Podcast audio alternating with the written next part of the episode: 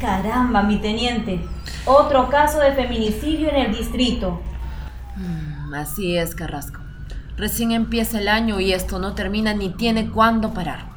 La violencia destruye la familia, la sociedad. En el distrito de El Agustino, hasta julio del 2018, existían 107 personas con medidas de protección dictada por el juzgado de familia. En ese mismo año se registraron 8 casos de feminicidio, entre ellas una menor de 11 años. Y hay que ver la cantidad de denuncias que nos llegan siempre a la comisaría. Violencia física, violencia sexual, violencia psicológica y hasta violencia económica. Y esto que no se cuentan las que no son registradas o denunciadas. Así es, Carrasco. La violencia se expresa de diferentes maneras y las cifras no mienten. Por eso hay que trabajar muy duro para prevenir y erradicar la violencia.